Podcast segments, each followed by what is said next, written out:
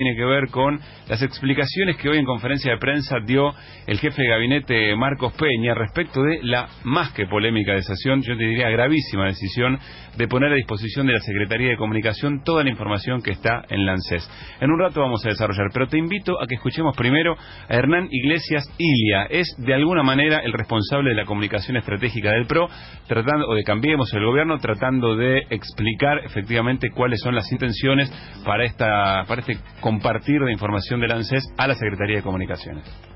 La ley de protección de datos permite a las agencias del Estado intercambiar información. De hecho, la base de datos más grande del Estado, que se llama Cintis, tiene datos cargados de distintas agencias del Estado y viene desde antes de este gobierno, de mucho tiempo antes, y permite hacer políticas focalizadas y ayudar mejor a los ciudadanos. Por ejemplo, la tarifa social, por la que un tercio de los ciudadanos tiene una tarifa diferenciada de gas, de electricidad, y casi un 30% de los usuarios de transporte público de la ciudad de Buenos Aires y de Gran Buenos Aires tiene una tarifa diferenciada de transporte, se puede hacer porque ANSES les dice a las empresas quiénes son estas personas. Bien, esa es la posición oficial, insisto, de Hernán Iglesias Ilia, el responsable de la comunicación estratégica del gobierno. A mí me hace acordar, ¿se acuerdan dónde fue el, el escándalo de la SUBE? Sí, claro que sí. Oh, zócalos y zócalos y zócalos de canales y diarios y páginas diciendo que eso era espionaje, espionaje, Espionaje, la no, ciudadanía. no solamente comentarios de muchos políticos Sí. de la oposición en su momento, como Laurita Alonso a través del Twitter. Muy bien. Hoy este, sacaron a relucir ese tuit del pasado. Decía, sigo esperando que Randazo conteste por qué quiere emails y celulares cuando tramitamos DNI o pasaporte, no usa datos personales para campaña. Se preguntaba Laurita Alonso, que no tuiteó sobre Pero esto el es tema actual. muchos, ustedes no entienden. Don Carlos Heller, ¿cómo anda? ¿Cómo de le va? Bien, espere que le, le- acomodo un poquito esto. Bien, acomódemelo. Ahí está. Ustedes están confundidos. Lo que antes se hacía era espionaje. Y ahora ya El no. nuevo nombre es sinceramiento. Ah, Han sincerado el mecanismo para poder utilizar la base de datos y informarnos a todos de las bondades de las políticas públicas, etcétera, porque de qué otra manera mejor que a través de utilizar la mayor base de datos que hay en la Sí. Argentina para mantenernos a todos debidamente informados de nuestros derechos. Parejo Magallanes. es interesante. La verdad que yo me voy y acá pasa cualquier cosa. Es interesante lo que dice lo que dice Carlos, porque la semana pasada estuvimos hablando acerca de cuando efectivamente se sentenciaba el fin de fútbol para todos, Claro. respecto de qué herramienta de comunicación extraordinaria es o era efectivamente fútbol para todos. Sí. Y dentro de los argumentos del gobierno para esta decisión mencionaron, nosotros no vamos a utilizar fútbol para todos como si fuera una cosa peyorativa para comunicarse efectivamente Claro. con la sociedad. Eh, si querés, podemos escuchar también la palabra de Andrés Larroque, el diputado nacional del Frente para la Victoria, contestando o expresando una de las tantas eh, críticas que tuvo desde la oposición esta decisión del gobierno. Dale.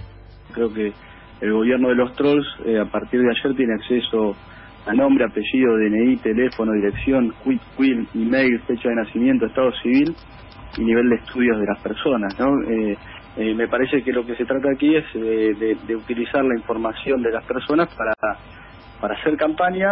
Eh, esto lo hacían antes, era condenable, lo hacían con fondos propios teóricamente ahora o, o con, la- con fondos del gobierno de la ciudad de Buenos Aires en su momento ahora lo van a hacer con los recursos públicos de, de todas las personas no así que es muy grave. Y es violatorio de la ley de protección de datos personales la 25326 Violatorio de la ley 25326, dice, datos de protección de datos personales. Sí, el gobierno dice que no. El gobierno dice que está dentro de los márgenes de esa ley. Es una discusión que efectivamente está abierta, más allá de la que el sentido común dicta, ¿no? No, claramente me parece que está por fuera de la ley, digo, y hay varias razones por las cuales está por fuera. Primero que ustedes saben que la ley estipula que también todas las páginas web que tienen una base de datos tiene que figurar un pequeño banner abajo de todo. Fíjense, en las, por ejemplo, en las páginas que venden productos electrodomésticos y esos que tienen base de datos, abajo figura un pequeño banner.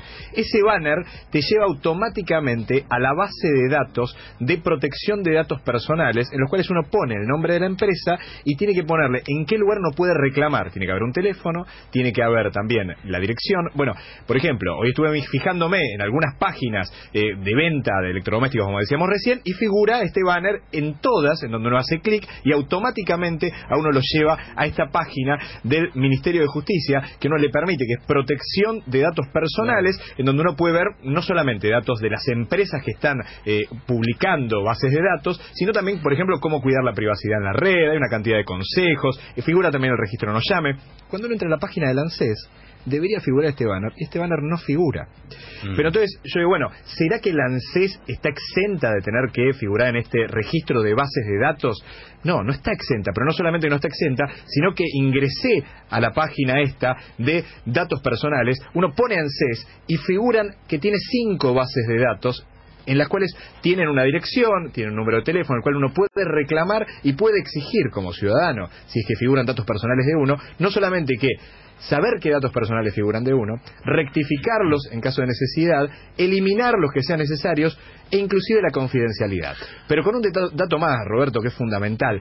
Cuando uno comparte datos, por ejemplo, uno se suscribe a cualquier página de Internet y uno pone su nombre, su apellido, su teléfono, su mail, esos datos no pueden ser compartidos con ninguna otra empresa o con ningún otro organismo, con ninguna otra base de datos, salvo que figure en el momento del contrato que uno quiere compartir, por ejemplo, con un proveedor de publicidad o con otra persona. Hoy Marcos Peña dio cinco razones para tratar de justificar esta medida de compartir datos del ANSES con otros organismos o con otros lugares públicos. ¿Qué dijo? ¿Qué dijo? Lo primero que dijo, dijo, bueno, no lo vamos a usar este, de mala manera, no lo vamos a usar mal. Entonces dijo, como no lo vamos a usar mal, esto no sería un problema. Bueno, primer dato erróneo, digo.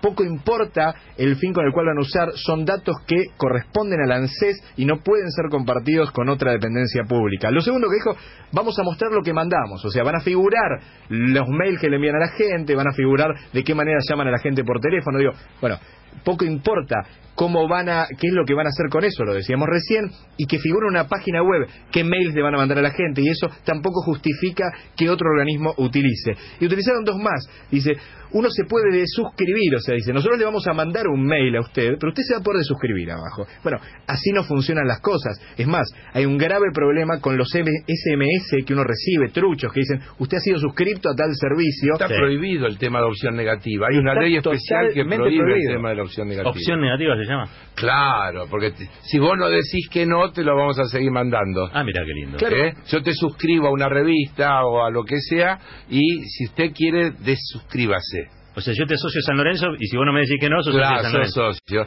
Y eso se- hay una ley especial que prohíbe, eh, además de buen gusto, este, ese tipo de cosas. Ahora, No, una hay- cosa. sí, dale, sí, y hay una más que dice, toda la información es pública, tratando de minimizar la situación diciendo, bueno, pero son datos que se podían conseguir en cualquier lado. El problema cuál es? El Estado tiene una cantidad de datos que son confidenciales, por más que eso se reitere en otros lugares, digo, no tienen por qué regalárselos. Y justificaron una más, dijeron, no, ¿saben lo que pasa?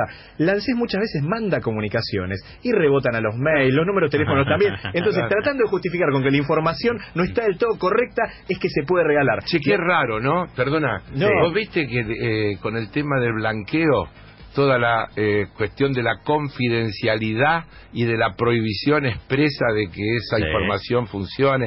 Es decir, como que hay una doble O medida, sea, si sos doble evasor, en el tema. si sos evasor arrepentido, tenés tenés. derecho a estar protegido. Ah, y si Sos un- ciudadano, Tenés que permitir que te Eh, sinceren. te sinceren los datos. Y te agrego dos datos que son preocupantes. Hoy A ver. tuvieron una reunión con las empresas telefónicas en- desde el gobierno nacional porque la intención es hacer más fluido el contacto de los datos de teléfono y usuario. O sea, a quién corresponde cada teléfono.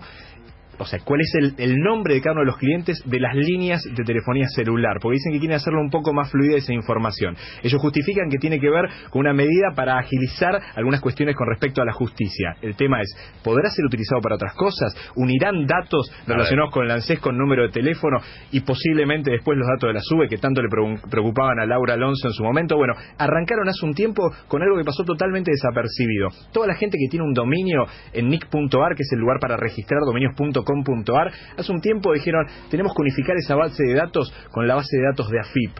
Y lo hicieron. Pasó totalmente intrascendente. Por lo tanto, yo entiendo que esta idea de pasarle datos a diferentes dependencias, de unificar datos entre una dependencia y otra, no es algo casual, es una idea posiblemente para comunicarse con la gente, pero quién sabe para qué otras cosas. A mí me preocupa viniendo del gobierno o del espacio político en su momento hizo espionaje este, sobre los vecinos de la capital federal de acuerdo a su eh, intención de ¿Se voto. la campaña de- del papá de Filmos? Exacto, exacto. Eso era Durán Barba, se secuestraron secuestraron los equipos, se secuestraron los programas, estaba en la justicia federal, finalmente pasó a la justicia ordinaria de la capital y todo quedó en la nada. Pero realmente lo que se encontraron ahí fueron motores de búsqueda, bases de datos de todos los vecinos de la capital, tenían por manzana cómo votaban esos vecinos, por manzana cómo votaban. Y también campañas sucias, ¿no? Este, lo de Filmos es un dato como que uno tiene más o menos en la, en la memoria.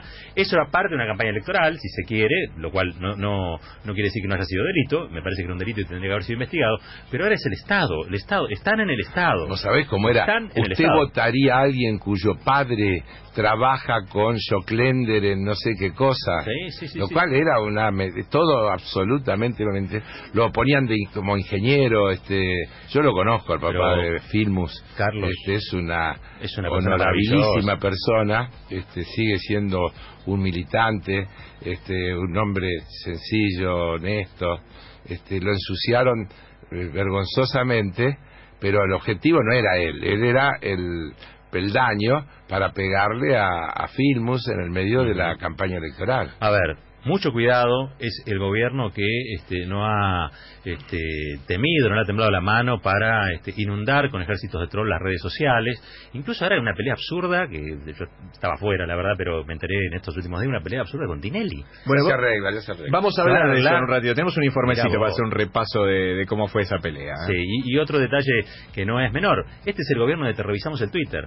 Este es el gobierno de Te Revisamos el Twitter. Este es el gobierno donde el otro día estaban justificando el despido de empleados públicos todavía aún hoy por lo que publicaban en Facebook, por lo que publicaban en redes sociales, por lo que pensaban. Digo, hoy en la Argentina para algunos vuelve a ser delito pensar y en manos de, que, de los que piensan eso están hoy nuestros datos, los datos de ANSET, ANSES, los datos de bases sociales de todo tipo, de bases estatales en realidad, que van a poder ser unificadas y la verdad que a uno le queda la duda si la van a usar para lo que dicen que van a usar o si en realidad vamos a estar todos bajo control.